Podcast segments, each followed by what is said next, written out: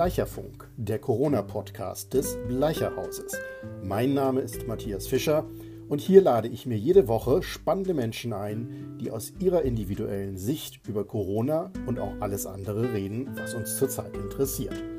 Das Bleicherhaus ist einer der größten Anbieter von politischer Bildung in Hamburg und unsere Seminare, Exkursionen und Reisen liegen zurzeit alle brach. Deswegen versuchen wir hier mit digitalen Formaten das zu tun, was wir am liebsten machen. Politische Bildung, Information, Diskussion und Auseinandersetzung mit verschiedenen Meinungen.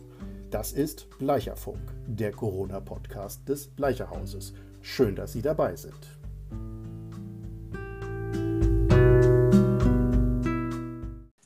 Willkommen bei einer neuen Folge Bleicherfunk, dem Corona-Podcast des Bleicherhauses. In der letzten Folge hatte ich gar keine Gäste. Dafür habe ich mir heute gleich drei Menschen eingeladen, um das große Thema Schule und Digitalisierung zu beleuchten. Eine Grundschullehrerin, eine Mutter und eine Medienbeauftragte. Praktischerweise sind diese drei vereint in einer Person. Herzlich willkommen, Anke Rieger. Hallihallo. ja, du bist sozusagen drei gleichzeitig heute. Du hast drei Rollen. Wir wollen ein bisschen über Schule und Digitalisierung reden, denn das ist ja das Thema, das gerade jetzt in diesen Tagen, wahrscheinlich an diesem Wochenende, überall hochkocht und in allen Haushalten groß diskutiert wird. Ja. Montag geht's wieder los. Oh ja, zumindest für die vierten Klassen. Der ja. Rest darf ja noch zu Hause bleiben oder muss zu Hause bleiben. Der berühmte Satz aus den Sommerferien wird Zeit, dass Schule wieder losgeht. Ja. Der, glaube ich, wird so laut wie jetzt in nie wieder erscheinen. Vielleicht mal zuerst äh, zu dem, was eine Medienbeauftragte ist. Das klingt ja immer wahnsinnig statisch. Wie wird man das? Wahrscheinlich, indem man nicht schnell genug Nein sagt, oder? Richtig. Gut. genau. Richtig. Ähm, okay. Und was macht man dann, wenn man nicht schnell genug Nein gesagt hat? Man nimmt die Glückwünsche entgegen und dann?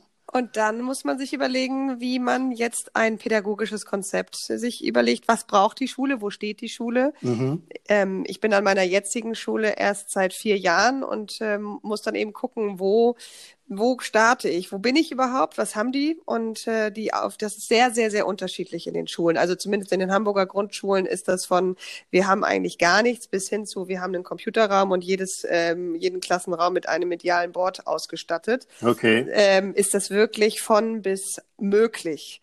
Ähm, und das liegt einfach an der ja, Freizeitkapazität, die die Medienbeauftragte hat. Denn die Behörde hat für diese Funktion eines Medienbeauftragten nicht wirklich Arbeitszeit vorgesehen. Nämlich? Also, äh, um das, um das an unserer Schule mal als Beispiel deutlich zu machen, wir besitzen ähm, knapp 350 Schüler mhm. und haben für diese 350 Schüler in jedem Klassenraum einen Drucker, in jedem Klassenraum, also Gruppenraum, in, der zum Klassenraum gehört, zwei mhm. Computer. Mhm. Wir haben einen Computerraum mit zwölf Computern und wir haben in diversen, inzwischen in allen Klassen Dualboards ähm, oder mit die mit einem digitalen interaktiven Beamer versehen sind, sodass jeder Raum technisch wirklich stark ausgerüstet ist. Im mhm. Computerraum noch Big Tablets und im Navi-Raum, also dieser, dieser naturwissenschaftliche Raum auch.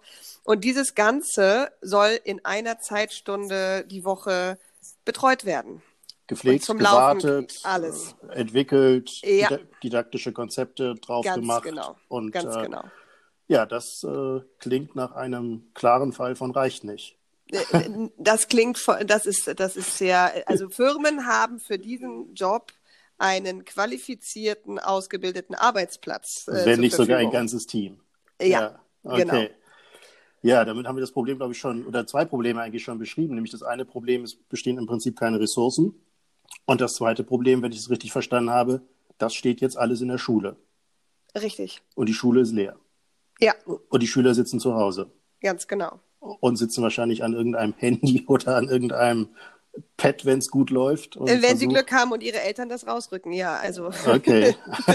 Was ist so dein, was ist so da sind natürlich die, ja, die weiterführenden Schulen natürlich anders aufgestellt, aber in der Grundschule ist es tatsächlich so, dass ähm, Kinder äh, bis zehn Jahre noch keinen eigenen Computer besitzen oder ein, gar ein eigenes ein Smartphone. Das beginnt ab Klasse fünf. Die meisten, zumindest in, in Regionen, die, die sozial, äh, es gibt ja KESS-Faktoren in Hamburg mhm. eingeteilt sind in gut gebildetes Elternhaus, die sich darum kümmern, sagen, vor der fünften Klasse gibt's sowas nicht. Mhm. Ähm, und das heißt, in der jetzigen Situation in den Grundschulen werden wirklich die Geräte der Eltern genutzt. Beziehungsweise äh, flotte Eltern haben jetzt in den letzten sieben Wochen, die wir jetzt Corona hinter uns, äh, Corona-Unterricht nenne ich das mal, mhm. hinter uns haben, die haben dann schon äh, zugesehen, dass sie doch irgendwas noch nachkaufen, was zum Glück möglich war. Also ich persönlich zum Beispiel habe meinem Sohn jetzt ein Tablet gekauft, okay. weil es mir nicht möglich war, diese hohe digitale Anforderung, die seine Schule stellt,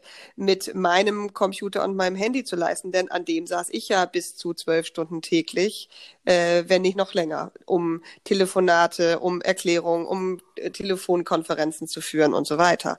Das heißt, damit er seine Mach Sachen machen konnte, brauchte er ein eigenes digitales Gerät. Und das wird vielen Menschen, die jetzt Homeoffice äh, machen, genauso gehen. Ich wollte gerade sagen, also zum einen, was mir auffällt, es gibt ja wahrscheinlich gute pädagogische Gründe zu sagen, dass Kinder eben vor dem Alter von 10, 11 sich mit diesen Geräten nicht rumschlagen sollten. Und gleichzeitig müssen sie aber jetzt natürlich mit diesen Geräten umgehen. Das heißt, wir erwarten eigentlich etwas von den Kindern, dass die nicht gelernt haben sollen, weil sie eigentlich diese Geräte gar nicht haben. Und das Zweite ist, dass sie natürlich zu Hause mit den Eltern um diese Geräte konkurrieren.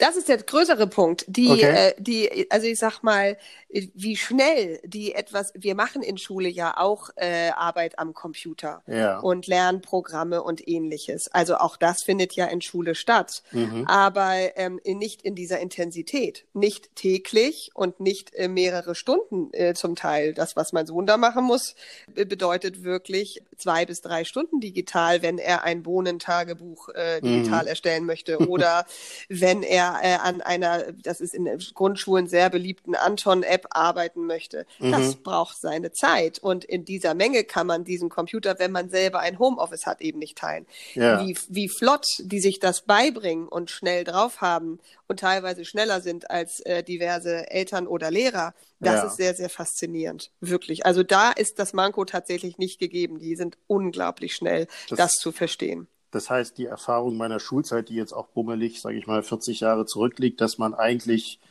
immer darauf wartet, dass der Lehrer sich in der Technik verheddert, äh, ist immer noch so.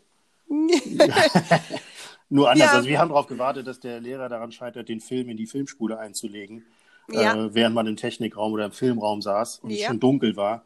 Und äh, du würdest auch sagen, die Kids brauchen eigentlich keine Bedienung der Geräte lernen, sondern eher die Inhalte. Sie brauchen ein bisschen Anleitung, mhm. ähm, aber haben es eben unheimlich schnell verstanden. Und die Inhalte sind das, was man darüber bringt. Natürlich ist es, kommt es ganz drauf an, was man macht. Macht man eine für Kinder konzipierte Lern-App, haben mhm. die das, äh, da ist überhaupt gar keine Bedienungsschwierigkeit. Nutzt man zum Beispiel, wie wir jetzt hier diesen Book Creator, was mhm. eine App ist, mit der man wie PowerPoint ähnlich eine abgespeckte Version etwas erstellen kann, ist ja. schon ein bisschen Anleitung notwendig, aber dann äh, flutscht das Ganze auch wirklich einfach problemlos. Also ja, in der Anwendung haben die Kinder wenig Probleme. Okay, das ist ja schon mal beruhigend. Ja. Das heißt, da müssen wir uns schon mal keine Sorgen machen.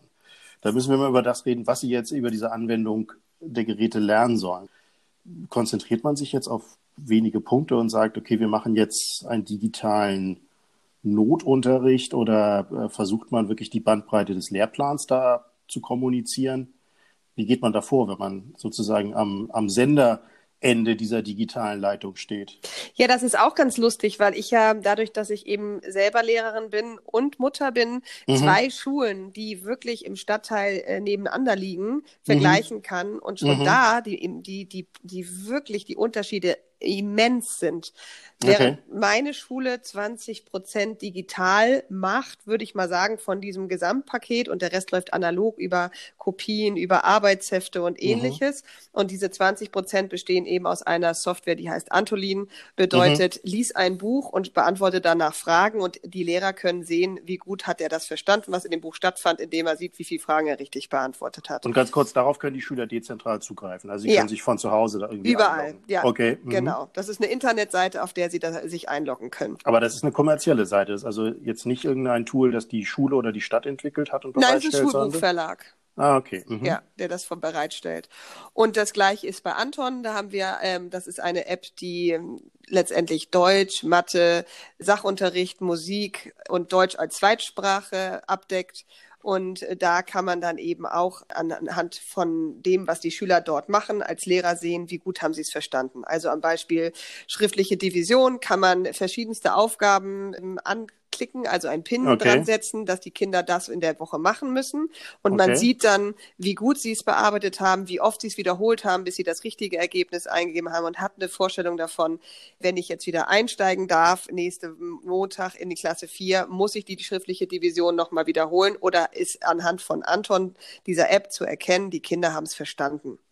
So, das ist eine Möglichkeit an Rückmeldung, die mir so gegeben werden kann. Mhm. Und wenn du jetzt mal so auf die letzten sieben Wochen zurückblickst, gut, da wird es wahrscheinlich so die, anfangs war ja noch Ferien, glaube ich, ähm, aber dann ging das ja so langsam los. Ihr musstet ja überhaupt erstmal diese Strukturen aufbauen. Ja. Nicht jeder hat das ja zu Hause. Da könnte ich mir vorstellen, sind bestimmt auch erstmal die ersten beiden Wochen irgendwie ins Land gegangen, bis überhaupt jeder da seinen Zugang hatte oder das zu Hause irgendwie am Laufen war. Und wie würdest du denn jetzt einschätzen, wie viel Unterricht habt ihr in den letzten Wochen von dem gemacht, was ihr in der Schule gemacht hättet? Boah, das ist ganz, ganz schwer zu sagen. Unterscheidet sich das nach Fächern? Ja, nee, also es, es ist, betrifft ja eh das, was jetzt stattgefunden hat, nur äh, die Kernfächer Mathe, Deutsch, Sachunterricht und Englisch. Mhm. Und man hat als Goodie dann immer noch eine Kleinigkeit an Musik dazu gegeben, nach dem Motto, okay. guck dir mal dies an oder schau dir das mal das an.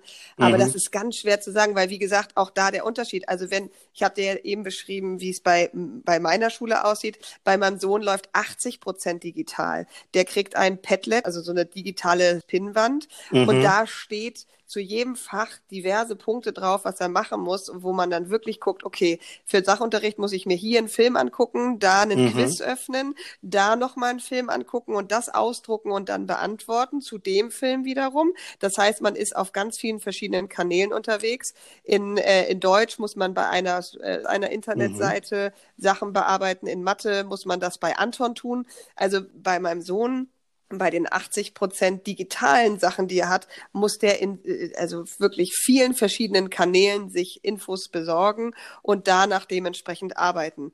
So, das heißt, das Pensum äh, hieß am Anfang eine Stunde am Tag. Davon, mhm. das schafft man nicht äh, mit den Mindestanforderungen. Es gibt ja dann auch immer noch, und das ist eben die große schwere Sache, die man digital unglaublich schwer. Deswegen kann ich es gar nicht einschätzen. Ich habe ja auch im Unterricht da 23 Schüler sitzen, wovon einer am Anfang das A geschrieben hat und, mhm. der, der, und der, während der andere schon fertig ist mit seinem äh, einseitigen Text. Mhm. So, und das genauso läuft es jetzt natürlich auch. Der eine, der noch nicht mal die Seite geöffnet hat, während der andere schon alle Inhalte von diesem Padlet abgearbeitet hat.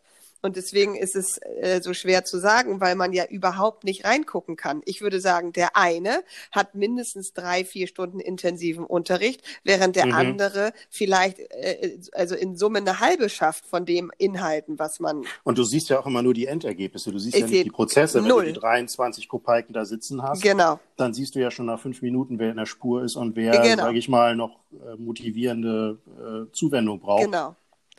Und, und jetzt arbeiten alle fröhlich vor sich hin und nach einem Tag, einer Woche oder was auch immer, guckst du dann, ob die Ergebnisse da sind. Genau, und bei, bei dem Digitalen kann man aber eben gucken, wie lange hat er da dran gesessen, was hat er da gemacht, was hat er da geschafft. Also okay. bei, den, bei dem, äh, was ich dir jetzt gesagt hatte, an, an Antolin oder an Anton, das sind so zwei ganz klassische, die in Hamburg mhm. auch viel genutzt werden. Da sehe ich, wie lange hat denn der an diesem Quiz gesessen? Wie lange hat er dafür gebraucht, das zu lösen? Wie viel richtig hat er da geschafft? Das heißt, da kann ich schon meine Zeit. Okay, du siehst auch den Prozess. So ich sehe den Prozess, weil mhm. diese, äh, im Digitalen, aber im allem anderen eben nicht.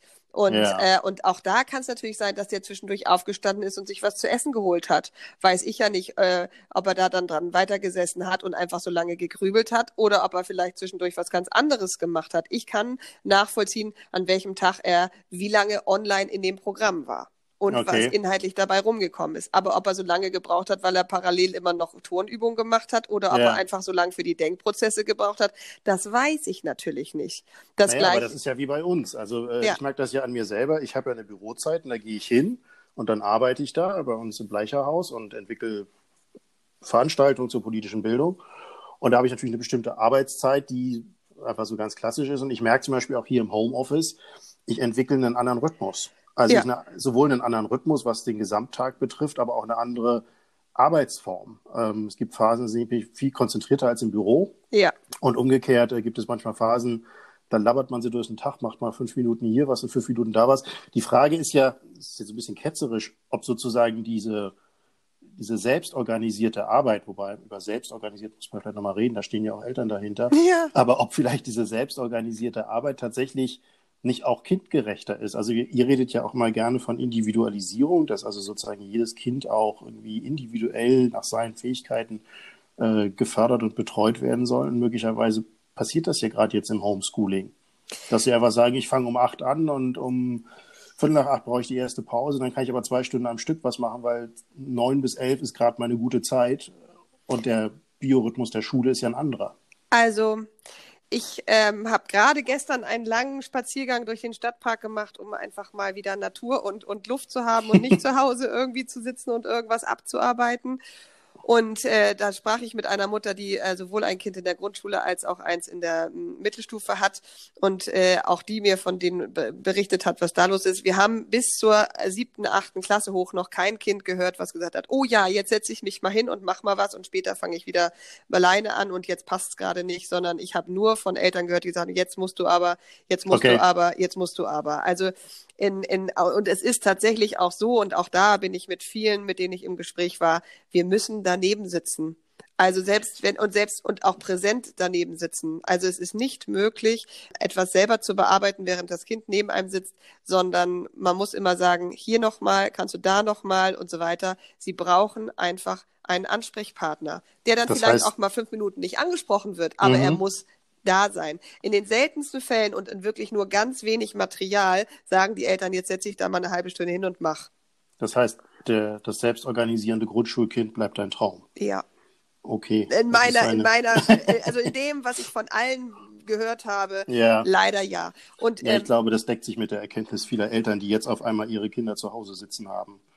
Und ja. die wahrscheinlich auch dachten, in der Schule arbeiten die auch ganz selbstständig vor sich hin und die Lehrerin sitzt nur daneben. Nein, und, und was uns natürlich jetzt zu Hause unglaublich fehlt, und das nach sieben Wochen wird es jetzt nochmal deutlicher, deswegen bin ich sehr froh, dass wir mit den vierten Klassen starten können, was einfach fehlt, und da hilft auch keine Krone oder keine Münze oder was man alles bei diesen digitalen Sachen bekommt, ne? dann mhm. darf man ja hier nochmal seinen Avatar schick machen und so. Also es ist ja okay. ganz viel mit, mit, mit, Wettbewerb mit, und, ja, und Belohnung. Belohnung ja. gearbeitet, aber was wirklich entscheidend fehlt und wo die Eltern auch sagen, ich hätte nie gedacht, dass das so wichtig ist, ist diese Gruppendynamik, wenn da 23 in einem Raum sitzen und man wirklich gemeinsam an einer Sache arbeitet. Diese Gruppendynamik kriegt man, egal mit was man jetzt, ob man mhm. eine Telefonkonferenz macht oder so, man kriegt sie einfach nicht hin. Und dadurch ist das nicht vorhanden. Und dadurch kann ich dir es auch so wenig einschätzen, weil ich ja die Gruppe nicht im Blick habe. Ja. So, wer was wirklich macht. Also das ist bei uns ja im, im, im Erwachsenenleben eigentlich genauso. Also Richtig. wir alle sagen, so mit Zoom kann man ja ganz gut sich organisieren. Also ich sitze viel in Zoom-Konferenzen mit verschiedensten Leuten. Das ist auch irgendwie ganz schön. Alle sagen auch immer, es ist besser, sich mal zu sehen, als nur zu telefonieren, also nur Telefonkonferenzen. Ja. Aber trotzdem am Ende des Tages ähm, entfaltet eben das Face-to-Face -face oder das gemeinsame Begegnen doch noch eine Dynamik äh, von Motivation oder auch von guter Laune, die lässt sich nicht digitalisieren. Also das Nein. ist auch mein, das gilt für Kinder, glaube ich, genauso wie für Erwachsene. Und wenn es für uns schon schwierig ist, wie schwierig muss es dann für die Kids sein? Die Eltern haben ja auch wahnsinnige Sorge, dass ihre Kinder jetzt irgendwie auf der Strecke bleiben. Das ist so das Wort, was ich oder diese, dieser Ausspruch, den ich immer wieder höre. Mein Kind Sozial könnte auf der oder, Strecke oder, bleiben. Oder nee, fachlich? inhaltlich, fachlich. Inhaltlich. Mhm. Sozial, oh Gott, das ist ein Fass, was ich gar nicht aufmachen möchte, was das gerade bedeutet. Ne? Das kommt am Montag. Ja. ja, vor allen Dingen, wo wir uns nicht umarmen dürfen und nicht ja. wirklich miteinander sind, auch wenn ja. wir alle in einem Raum sind. Das, das hinzubekommen und wie das sozial wird, da bin ich auch sehr gespannt und emotional wird, da bin ich sehr gespannt ja. drauf. Aber Nein, ich meine, inhaltlich haben viele Angst, jetzt ähm, wirklich, dass jetzt irgendwelche dramatischen Lücken entstehen und oh, wird das ein Problem im Übergang zum, zur weiterführenden Schule und so weiter. Das mhm. glaube ich tatsächlich nicht. Die Sorge mache ich mir nicht. Ich glaube nicht, dass sie jetzt insgesamt inhaltlich so viel weniger gelernt haben, außer die, die ganz viel Zuspruch bekommen. Das sind ja meistens die, die zu Hause eben äh, besonders wenig erfahren, brauchen ja in der Schule besonders viel. Aber ich mhm. habe wirklich keine Sorge, dass da, dass da jetzt dramatische Lücken wegen sieben Wochen mangelnder Unterricht auftreten, sondern das wird, glaube ich, durch das, was die Lehrer den Kindern geben und auch in Telefonaten und Ähnlichem besprechen können, gut aufgefangen. Also das glaube ich ja auch immer. Also ich meine, wenn man sich überlegt, unter welch desolaten Bedingungen Kinder rund um den Globus lernen, aber auch, sag ich mal, wenn wir in unsere Geschichte zurückgucken, ja auch bei uns gelernt haben. Und ähm, also ich glaube, man kann unter jeden Bedingungen oder unter vielen Bedingungen lernen und sich darüber Gedanken zu machen, dass sieben Wochen äh, fehlender Unterricht oder fehlender Präsenzunterricht, muss man ja sagen, das Kind jetzt wirklich zurück ins Mittelalter werfen. Das ja. ist, glaube ich, auch eine eine gewisse Luxusangst, muss man auch sagen. Ja, wobei also, ich glaube, die Eltern machen sich gar nicht so viel Sorgen, dass ihre Kinder nichts lernen, sondern dass das, was die äh, Lehrer dann danach, die Anforderungen der Lehrer nicht erfüllt werden können, das hat ja das eine meist mit dem anderen gar nicht unbedingt was zu tun. Ja. Also das ist so, so ein schönes Beispiel, was ich in dieser Corona-Zeit gelesen habe, wo ich dachte, das gibt's doch wohl gar nicht. Da hat ein Biologielehrer gesagt, ähm, als man ihm sagte, es wäre doch jetzt ganz sinnvoll, in dieser Zeit vor allen Dingen auch Corona zum Thema zu machen. Was ist ein Virus? Virus wie, wie, mhm. und so weiter. Ja? Also bester Biologieunterricht. Und da sagt dieser Lehrer doch ein ernstes, nee, das, also tut mir leid, ich muss meine Lehrplaninhalte hier durchkriegen. Wie soll ich denn das noch machen? Da habe ich keine Zeit für. Und so ist ja Schule strukturiert. Und ähm, das ist die Angst der Eltern. Nicht, dass ihr Kind nicht genug lernt, sondern dass es ja, nicht den Anforderungen dieser Lernpläne.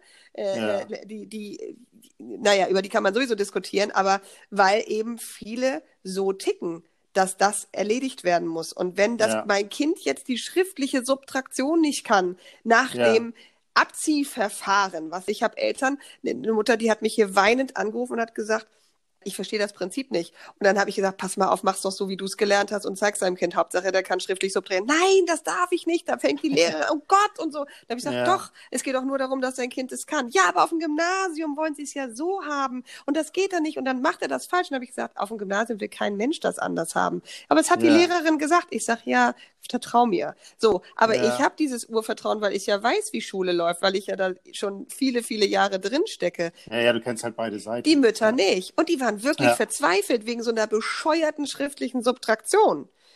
Ja, und sie kommen, glaube ich, auch, ähm, darüber habe ich neulich äh, mit jemandem auch gesprochen, wenn man daran scheitert, äh, seiner elfjährigen Tochter irgendwas aus dem Deutschunterricht beizubringen, weil man irgendwie ja. die Sachen selber nicht mehr auf dem Zettel hat. Daran merkt man ja auch, dass bei uns ganz viele Dinge ähm, sozusagen in Fleisch und Blut übergegangen sind oder wir haben sie vergessen, weil wir sie nicht brauchen und dann kommt einer mit einem Dreisatz um die Ecke und man denkt so, verdammte Hacke, wie war das noch gleich? Ja. Also ich glaube auch manche Eltern sehen jetzt erst so ein bisschen, was, was Schule eigentlich macht und äh, sind da auch unsicher, wie man mit solchen Anforderungen dann umgeht. Dass man einfach sagt, Zu Recht, so, weil woher sollen sie es wissen? Und die Sorge, dann ja. kann mein Kind das Gymnasium nicht schaffen, weil es diese Grundfertigkeiten nicht hat, ja. die man selber aber eigentlich ein, im, im, im, Menschenverstand weiß, dass man die überhaupt nicht braucht. Aber das, ja. das wird dann ausgeschaltet, ja, so wie. Später wird man dann sagen, du bist ein Corona-Kind. Ja, weil, weiß ich gar nicht. Ne? Ich glaube, ja, am Ende passiert das alles gar nicht. Aber die Angst ist einfach da. So, ne? Also das, ich, und ich finde, das macht diese, diese, diese Situation des Biologielehrers so unglaublich schön deutlich der ernsthaft ja. sagt, er kann jetzt nicht über Corona Unterricht machen, weil er mit seinen Lerninhalten nicht durchkommt. Das ist doch, das ist doch irre. Wir geben ja überall gerade Pläne auf. Wir improvisieren, ja. wir äh, sagen, wir werden flexibel, wir sagen, wir nehmen alles mal nicht so eng und Hauptsache, wir machen jetzt mal hier irgendwas. Das ist ja auch so mit unserem Podcast, den haben wir jetzt auch aus dem Boden gestampft, weil wir gesagt haben, wir machen einfach. Und es hat ja auch so eine Aufbruchs- und Dynamikstimmung äh, und, und so eine, sowas Freies und äh, da dann zu sagen, wir müssen jetzt aber sklavisch an irgendwelchen Plänen bleiben, das ist, also entspricht ja auch gar nicht der Zeit. Nein, die Politik bleibt ja auch nicht an äh, Plänen. Es entspricht dem Beamtentum. Wir reden ja die ganze Zeit eigentlich so ein bisschen über die Viertklässler, über die, die mit diesen digitalen Medien irgendwie umgehen können. Aber mal ganz ehrlich, ein Grundschulkind, das gerade eingeschult ist, äh, im März ging das los, die sind gerade mal ein halbes Jahr, ein gutes halbes Jahr an der Schule? Kann Erstklässler digital lernen? Ja, also in, in, in dem Rahmen, wie gesagt, von diesen, äh, von diesen Apps, die ich eben beschrieben habe, mhm. auf jeden Fall. Die sind okay. schon für, also diese Anton-App ist sogar so, dass ich Vorschüler kenne, die fragen, dürfen sie das auch schon haben, weil sie ah, damit okay. wirklich Spaß haben. Da geht es, ähm, da geht es, naja, es sind so Kleinigkeiten wie zwei plus drei und dann kriege ich eine Münze, wenn ich das richtig habe und äh, Buchstaben erkennen, Buchstaben nachschreiben und so. Das ist, das haben die wirklich sehr, sehr gut gemacht. Okay. Äh, aber es ersetzt natürlich nicht im Ansatz das, was in erster Klasse, in einer ersten Klasse passiert. Ich als Medienbeauftragte und auch selbst bei meinem eigenen Kind habe in dem Alter noch keine digitalen Sachen überhaupt zugelassen. Selbst mit einer ersten Klasse würde ich niemals in einen Computerraum gehen oder sie an den Computer setzen. Die mhm. müssen, die müssen Buchstaben kennenlernen und die müssen sie kneten, die müssen sie in Sand malen, die müssen sie malen, die müssen sie auf dem Rücken schreiben, die yeah. müssen die wirklich fühlen. Da yeah. hilft so ein so ein Computerprogramm natürlich auch als Unterstützung, ja. aber ich finde niemals alleinig, weil ähm, äh, das ist ein Alter, in dem man wirklich noch erleben muss, viel mehr, ja. um und die und da das äh, viel mehr mit mit in Bewegung anregt. Und der Computer ist nun mal etwas, wo man auf dem Po sitzt und mit dem Finger und mit dem Kopf arbeitet und ja. sonst nichts. Also das merkt man ja auch, wenn man in eine Grundschule geht, die ist ja wahnsinnig sensitiv. Also man sieht ja, Farben, Materialien ich, es riecht, äh, die Stifte riechen, haben, sag ich mal, eine bestimmte Dicke und unterschiedliche Texturen. Also es ja. ist ja wahnsinnig auf, ähm, auf Wahrnehmung äh, ja. ausgelegt und äh, das verschwindet ja alles hinter einer Glasscheibe eines Richtig. Computerbildschirms. Richtig. Und ähm, das bringt mich so ein bisschen zu der Frage, die haben jetzt alle sieben Wochen vor sich hingebröckelt, um das mal so ein bisschen äh, böse zu sagen, ähm, mit Unterstützung der Eltern oder eben auch alleine, je nachdem. Und jetzt kommen die Viertklässler kommen am Montag, glaube ich, wieder und irgendwann kommen ja auch die anderen Zwerge alle wieder. Hoffen wir. Bestimmt. Hm. Das geht gar nicht anders. Äh, das, glaube ich, kommt bestimmt. Aber was erwartest du? Wir hatten, du hattest das eben schon mal so ein bisschen angedeutet, ähm, dass das schwierig wird. Also es ist den, ich bin schon gespannt, selbst bei den Großen in Anführungsstrichen in Klasse 4, wie die den Mindestabstand alleine einhalten sollen. Mhm. Ähm, ich habe mich ab und zu mit als meinen beiden äh, Söhnen der, der Elternvertreter äh, getroffen in der Schule, um mit denen zusammen so einen Austeilservice zu machen. Mhm. Das, das, manche hatten kein Wörterbuch zu Hause oder ähnliches. Und mhm. dann habe ich mir die beiden Jungs geschnappt und äh, wir, wir sind mit Fahrrädern jeder getrennt ähm, die, die Kinder abgefahren und haben die Materialien vorbeigebracht. Ist, ja. Und schon alleine in dieser kurzen Zeit war es diesen beiden großen Jungs kaum möglich, mich nicht zu umarmen oder sonst irgendwas. Ja. Und auch in, in jedem Gespräch und, und äh, sie sind immer wieder, also ich musste, glaube ich, in fünf Minuten siebenmal sagen, Achtung, zwei Meter bitte. Und das ist Weil nicht das, was man als Grundschullehrerin machen möchte. Nein, und wir waren zu dritt. Zwei Kinder und ich. Ja. So, am Montag kommen 15. Ja wie oft soll ich denn im Unterricht sagen, hallo, Mindestabstand bitte, Mindestabstand bitte, Mindest, da komme ich ja gar nicht zu irgendwelchen Thematiken.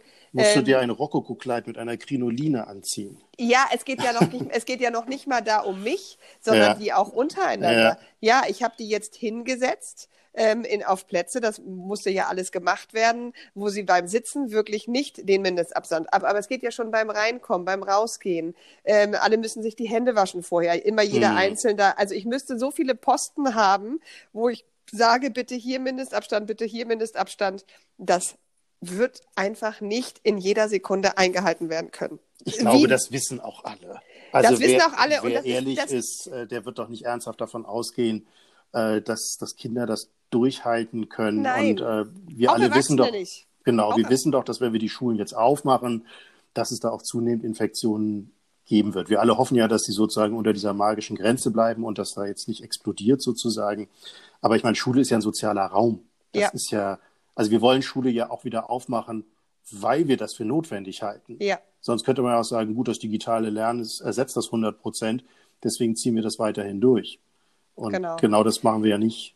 So, und das kann man, äh, aber Viertklässlern finde ich noch irgendwie deutlich machen. Deswegen mhm. finde ich es auch toll, dass wir mit den vierten Klassen starten, zumal wir uns danach ja sonst auch nach vier Jahren Grundschulzeit nicht mehr sehen würden. Das heißt, wir haben so immer noch eine Möglichkeit, irgendwie auch voneinander Abschied Stimmt. zu nehmen. Stimmt, ja, ja, genau. Ja? Wenn das jetzt bis zum Sommerferien durchliefe, du würdest deine, ja. deine Klasse ja gar nicht mehr ich, sehen. Ganz genau. Ja. Ganz genau. Und auch und, gar nicht wissen, in welchem Zustand du sie an die weiterführenden Schulen Richtig. Lässt. Äh, also inhaltlich schon, weil ich, ich hatte zum Glück, genau wie meine Kollegen, wahnsinnig schon viel vorgearbeitet, denn wir wollten jetzt äh, noch im, im Hamburger Lehrplan ist vorgesehen auch das Thema Hamburg und wir yeah. haben gesagt, den Mai und den Juni schnappen wir uns für all diese schönen Hamburg-Dinge. Das heißt eine HVV-Rallye, yeah. wo sie alleine durch die Stadt fahren können mit dem HVV und danach stolz sind wie sonst was, also wirklich Fotos anschließend mit geschwollener Brust. Wir haben es in Vierergruppen ohne Erwachsene geschafft, durch ganz Hamburg mit dem HVV zu fahren, was man im Unterricht vorbereitet hat. Mhm. Äh, die, die, die, der Besuch des Michels, der Besuch des Rathaus, der, die Fahrt mit dem, mit dem HVV-Schiff,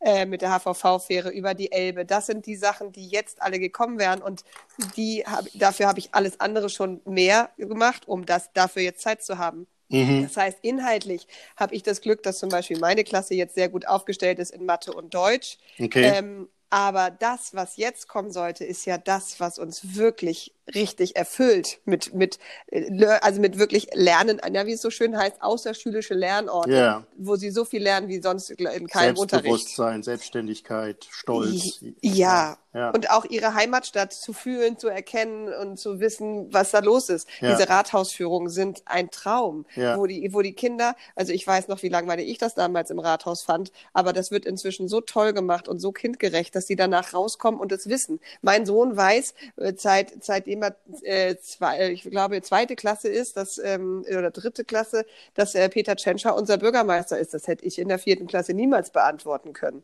Ja. Ähm, und wirklich ein Interesse auch dafür, für diese ganzen Themen zu haben. Oder wie der, wie, wie was mit dem Michel ist und warum Wahrzeichen oder äh, ähnliches, ne? Genau wie, dass wir an der Elbe leben und, und das, was die Elbe für uns bedeutet und durch den Hafen zu fahren, das wirklich zu erleben. Und das tut mir so richtig, richtig, richtig weh, ja. dass wir das jetzt tatsächlich nicht also mehr ich, machen können. Ich, ich, kann das gut nachvollziehen, weil bei uns gibt es, oder Schulklassen können auch über uns ins Rathaus, wir machen solche Sachen auch.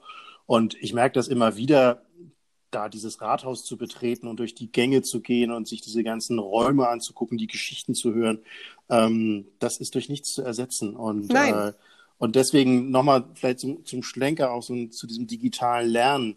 Ähm, für ganz viele Bereiche, also für Arbeitsbereiche, glaube ich, wird das tatsächlich jetzt eine stärkere Bedeutung kriegen. Aber mal ganz ehrlich, in der Grundschule hat digitales Lernen eigentlich nichts zu suchen, oder? Also lernen, digital zu leben oder mit digitalen Schnittstellen umzugehen, ja, aber das Lernen an sich muss doch in der, zumindest in der Grundschule ein, ein physischer Akt bleiben. Äh, äh, und mit Unterstützung von Digitalität, also mit, mit mhm. Unterstützung, alles gar keine Frage. Ich bin riesig froh, dass ich ein Smartboard schon äh, von Anfang an in meiner jetzigen Klasse habe und auch mhm. schon davor mit Smartboards arbeiten konnte, dass ich das geschafft habe, jetzt die im Rahmen des Hamburger Digitalpakts, was zum Beispiel auch ganz spannend ist, da kriegen die Schulen unglaublich hohe Geldsummen zugewiesen, die sie ausgeben dürfen, um, ähm, um sich digitalisieren zu können. Mhm. Aber Arbeitszeit wird dafür nicht vorgesehen. Das heißt, es ist totes Kapital, das irgendwo das an der Wand hängt. Es sei denn, du hast das Glück, du hast eine sehr engagierte Lehrerin, die das in ihrer Freizeit organisiert. So wie dich so wie mich, oder noch viel äh, extremer bei meinem Sohn, die Medien, äh, äh, mhm. Medienbeauftragte, die ihre gesamte Freizeit dafür opfert, ja. äh, die das auch kann, weil sie ledig und äh, ohne Kinder ist, ähm, aber deren Leben das ist, das ja. zu machen und äh, deren Vergütung äh, genau wie bei jeder anderen Schule gen Null geht dafür. Ja. Und das ist eben dass, also, dass man sagt, man gibt hier Hunderttausende an Schulen, aber keine Arbeitszeit dazu gibt, da zeigt sich ja schon, dass da irgendwie ein Problem drin hängt in dem ja. Ganzen. Auch kein Verständnis dafür, dass jemand da sein muss. Und das war ja auch nochmal so ein Thema, da, ähm, dass die, die Lehrer in ihrer Ausbildung und in all dem auch gar nicht darauf vorbereitet werden. Ich habe bei mir an der Schule Leute, die sich gut auskennen und ich habe Leute, die sich nicht gut auskennen. Mhm. Und das liegt in keinem Fall am Alter. Also ich kann nicht sagen, die, die jetzt später dazu gekommen sind, sind alle total fit. Das wäre jetzt gerade meine Frage. So Referendare Nein. sind Nein. die, die Medienmäuse Nein. schlechthin gar nicht. Nein. Okay. Es sind die, die sich privat dafür interessieren. Warum kenne ich mich damit aus? Warum sage ich, ich bin die Einäugige unter den Blinden hier bei den Lehrern? Weil ich vorher in einer Beratung gearbeitet habe. Und was ja. macht man in der Unternehmensberatung? Man baut den ganzen Tag PowerPoint-Folien ja. oder geht Excel-Listen durch. Deswegen bin ich mit Computern Firmen geworden. Nicht, weil ich das in meiner Ausbildung äh, als Lehrer gelernt habe, in keinster Weise. Und ähm, das ist eben etwas, was dringend geändert werden muss, dass man die Leute, die damit umgehen, auch darauf vorbereitet. Ja, das ist ja auch, dafür braucht man auch eine Kultur.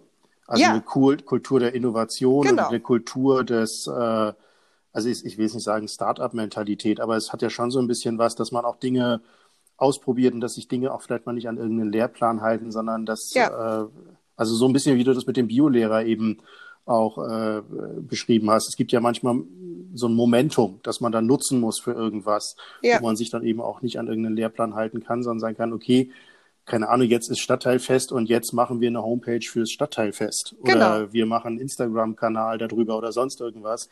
Ähm, und das orientiert sich dann eben nur sehr begrenzt an irgendeinem Lehrplan. Und, äh und das ist das Tolle, diese, dieses, dieses, was jetzt in den letzten sieben Wochen passiert ist, unglaublich viele kreative Ideen. Ich glaube nicht, dass mein Sohn, wenn er diese Zeit nicht gehabt hätte, sich mit dem Book Creator auseinandergesetzt hätte und seine eigenen, seine eigenen Bücher, jetzt in dem Fall ein Tagebuch, aber auch ein eigenes, was er sich dann überlegt hat, gestaltet hätte. Niemals. Also es kommen ganz viele tolle kreative Ideen jetzt dabei raus. Und das ist ja auch digitales Nutzen und auch mit digitalem Lernen. Also schon, und der ist Drittklässler. Das ja. heißt also, das ist schon etwas, fand ich, was in dem, in, definitiv in Grundschule etwas zu suchen hat. Ab Klasse 2 zwei, würde ich immer sagen.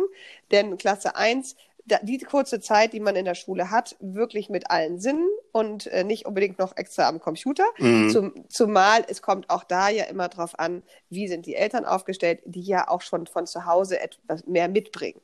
Ich ja. habe vor, hab vorher äh, 14 äh, Jahre im, im sozialen Brennpunkt gearbeitet. Da bringen die Kinder auch digital, auch wenn sie natürlich viel Fernsehen gucken und so diese ganzen Klischees, die es gibt, äh, die bringen nicht so viel mit. Das mhm. heißt, ähm, ich habe mit denen, es gibt eine ganz, ganz tolle Schachsoftware, Fritz und Fertig, wo man mit Erstklässlern schon Schach lernen kann. Ja. Und wirklich lernen kann, muss ich, muss ich feststellen, weil ich das im Brennpunkt benutzt habe. Und in, am Ende Klasse 1 konnten alle meine Erstklässler Schach spielen. Mhm. Und das nur über diese Software. Mehr ja. habe ich nicht gemacht, denn ich selber habe es auch mit der Software gelernt und bin kein Stück weiter als diese Software.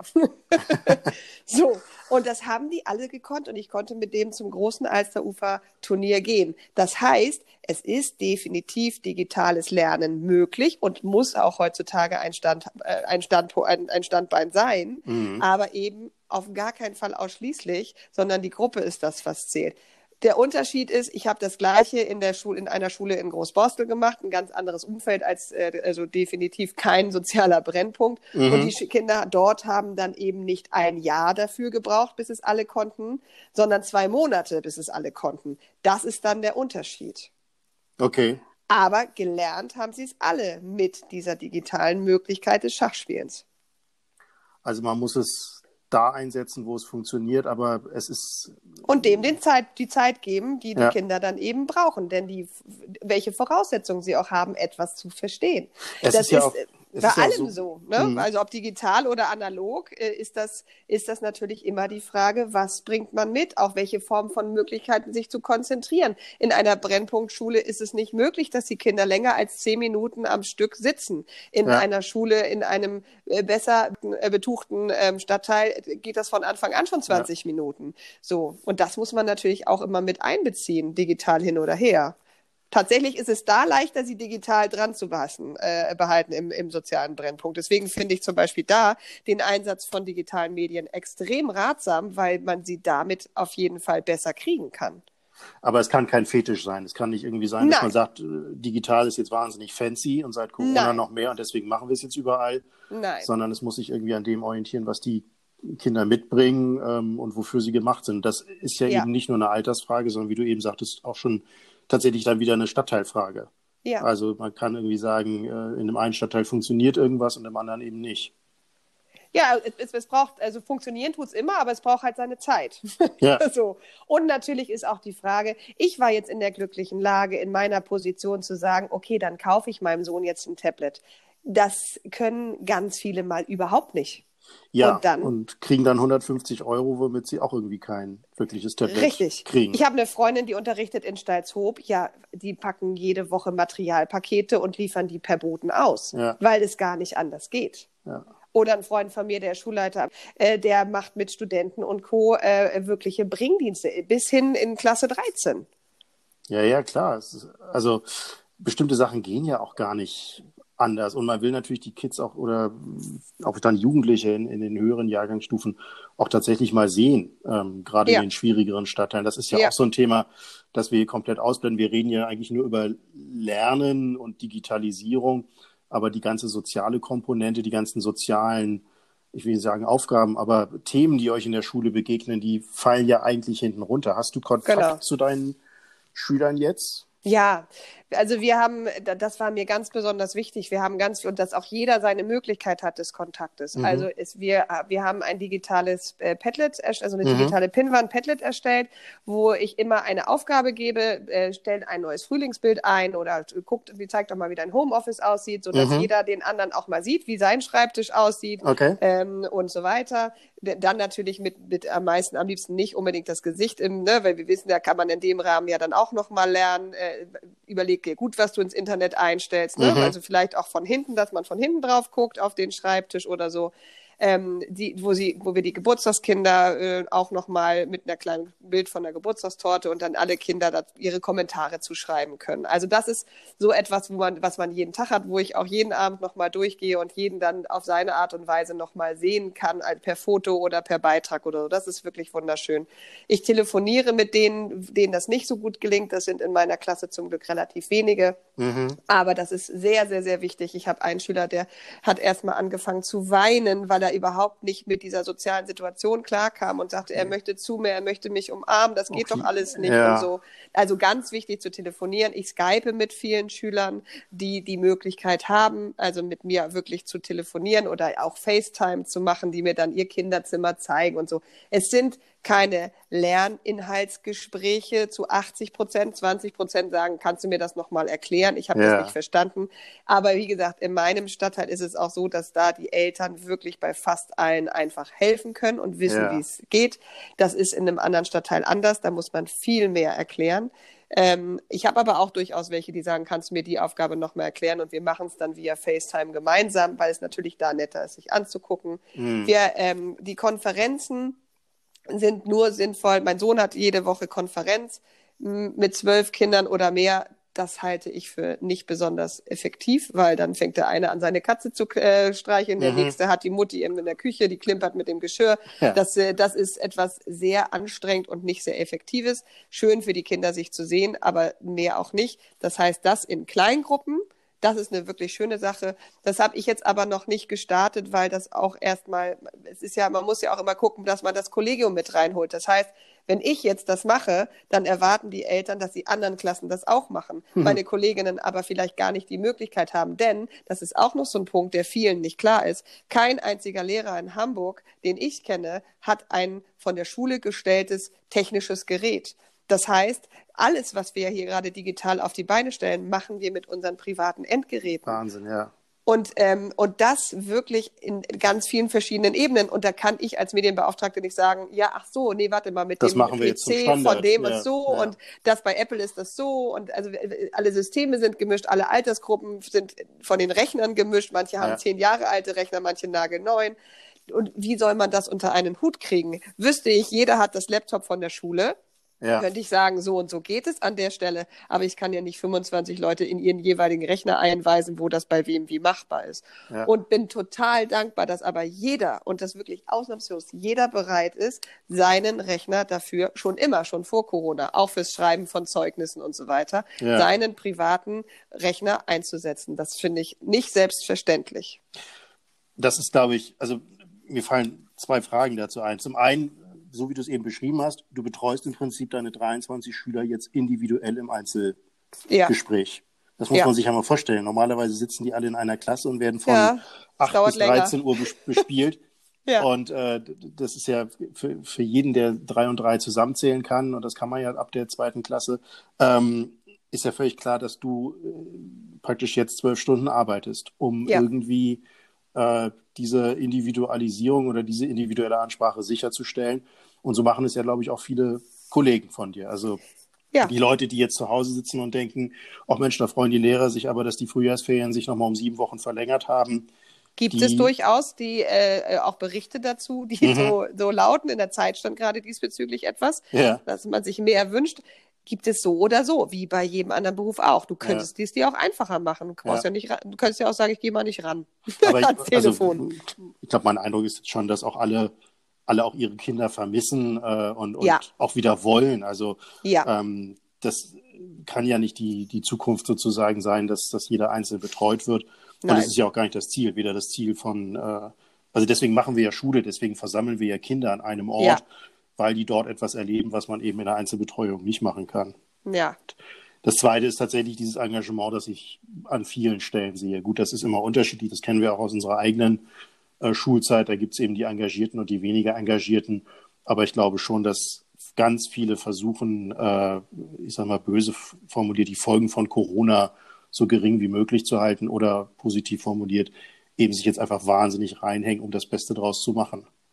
Ja, und man kann sich nicht vorstellen, oder viele können sich tatsächlich nicht vorstellen, was das bedeutet. Also ich habe immer wieder Stimmen gehört von, von Eltern, die bei meinem Sohn in der Klasse, der, die gesagt haben, naja, ein bisschen mehr Engagement würden sie sich wünschen. Und ich stehe dann da und denke, sag mal, äh, wie, wie kann man sich so wenig da reindenken wollen? Ja, ähm, aber das ist doch ein ganz analoges Sohnes, Problem, oder? Ja, das ist doch Aber jeden da Tag ich so. Mich wirklich, also ich frage mich bei der Frau, die, die, die Klassenlehrerin von meinem Sohn, wann die noch schläft, weil die setzt, die hat divers, also die hat diese Schule so digital in kürzester Zeit aufgesetzt, was die alles macht. Jede Woche gibt's ein neues Padlet mit allen Inhalten für jeden Jahrgang. Es werden Sachen kopiert, die man dann abholen kann. Man kriegt, im, man kriegt Möglichkeiten, wo man sich Filmchen, Lehrfilmchen angucken kann. Man wird, eine, kriegt eine, ein Tutorial zu Jitsi. Es gibt immer diese, diese Videokonferenzen, mhm. was, ähm, die hat sich damit auseinandergesetzt auseinandergesetzt, welche dürfen wir von der Behörde benutzen, welche nicht. Sie hat Anton für alle, sie hat Snappet für alle und so weiter. Und sie telefoniert jeden Mittwoch jedes Kind ab. Also da sehe ich ja auch nochmal, wie es jemand anders genauso effektiv und intensiv macht. Also ich würde ihre Arbeitszeit aufgrund von meinen Erfahrungen auf 16 Stunden am Tag schätzen. Ja. Und wenn dann jemand sagt, ich finde, ich würde mir ein bisschen mehr Engagement wünschen, dann, dann flippe ich einfach aus. Ja. Und das ist, ähm, ich breche nicht unbedingt eine Lanze für alle Lehrer und ich weiß äh, genau, wie in jedem anderen Beruf gibt es solche und solche. Aber jetzt gerade sind so viele wirklich sowas von engagiert und ja. sowas von toll. Und äh, wenn dann so Meckerartikel kommen, dann denke ich mir so, oh Mann.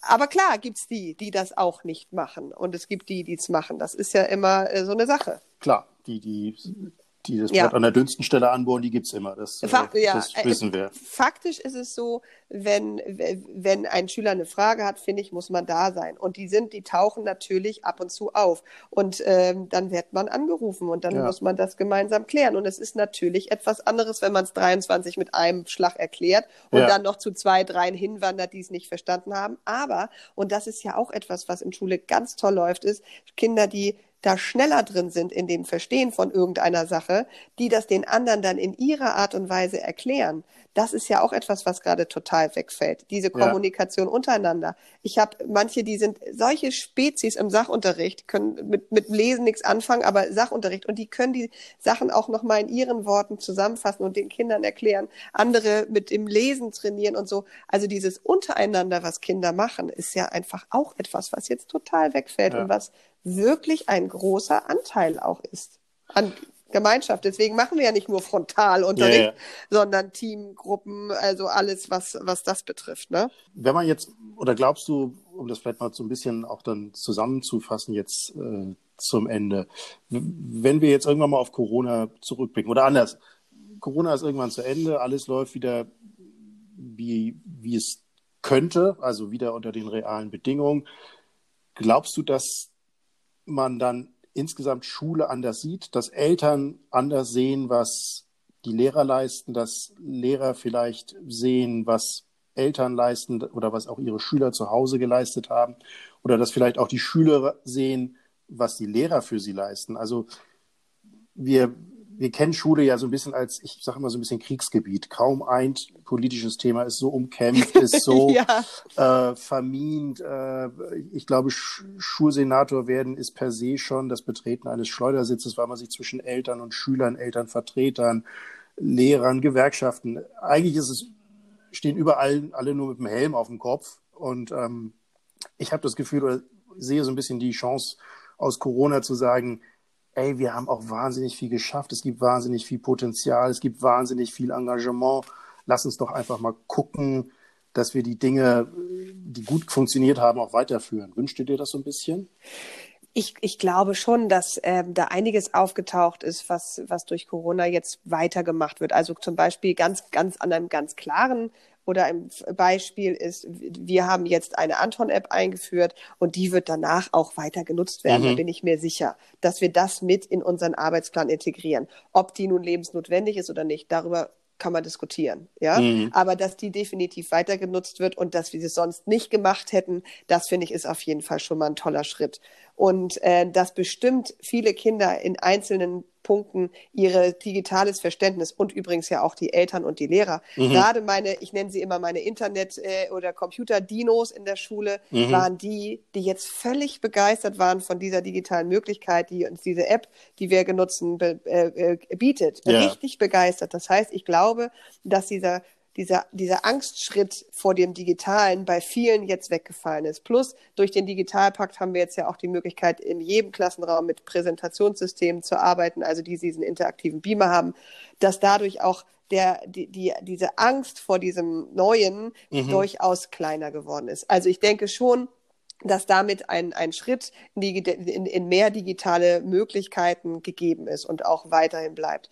Was sonst bleibt oder nicht bleibt, oh, finde ich ganz, ganz schwierig. die Frage stelle ich mir ganz oft, wenn ich immer um äh, abends um neun hier am Fenster klatsche für die, äh, für die ganzen, die in den Krankenhäusern aktiv sind oder Altenpfleger oder ähnliches, ob die nun am Ende von Corona wieder genauso wenig wertgeschätzt werden wie vorher auch oder tatsächlich ja. mehr Geld kriegen oder nicht. Und da ist es ja viel greifbarer, ja? ja, weil da weiß man danach, kriegen sie mehr Geld oder nicht und werden sie nett behandelt oder nicht. Und äh, bei uns sind da ja viel, viel mehr Komponenten, die zusammenkommen. Klar gibt es Eltern, die sagen, oh, Gott sei Dank ist das wieder vorbei. Ja. Ähm, aber ob sie deswegen jetzt mehr Respekt oder Freude oder was am Umgang mit Schule haben, oh, da gehören zu viele, da, die, zu viele Faktoren das, zu tun, die mit Corona nichts zu tun haben. Äh, ja, es, ich würde es toll finden, aber ich ja. glaube nicht, weil ähm, Schule hat einfach so viel mehr Baustellen als das, was jetzt bei Corona aufgeploppt ja. ist. Ich glaube, ich, ich glaube, wenn ich es entscheiden könnte, würde ich mich gerne hinsetzen mit Leuten wie dir, mit Leuten aus der Wirtschaft, mit Leuten aus dem Handwerk und würde sagen, wenn es keine Schule gäbe und wir müssten sie jetzt erstellen, wie würden wir es machen? Ja. Was würden wir tun? Und wirklich einen kompletten Reset machen. Und das ist leider nicht möglich, auch dank Corona nicht. Und das wäre, glaube ich, das Einzige, was wirklich eine Veränderung bringen würde.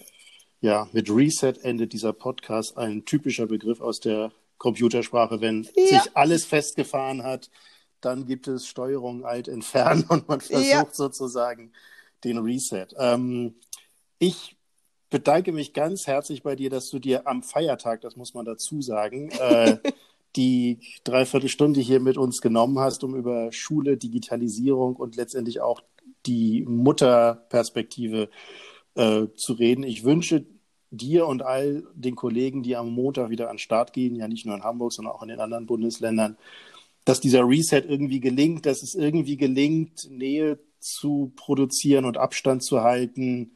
Ähm, das ist, glaube ich, ein ganz schwieriger Spagat, den ihr da macht und natürlich auch noch in den kommenden Monaten machen werdet, wenn dann auch irgendwie die anderen Kinder wieder auftauchen. Und ähm, ich glaube, man kann einfach an der Stelle auch einfach mal stellvertretend für alle jetzt einfach dir danken für das Engagement, das du in digitalen und analogen Kanälen für deine Schüler an den Tag legst. Und vielen Dank für die Zeit, die du hier mit uns verbracht hast und die Einblicke, die du uns gegeben hast. Ich danke dir, war sehr schön. Danke.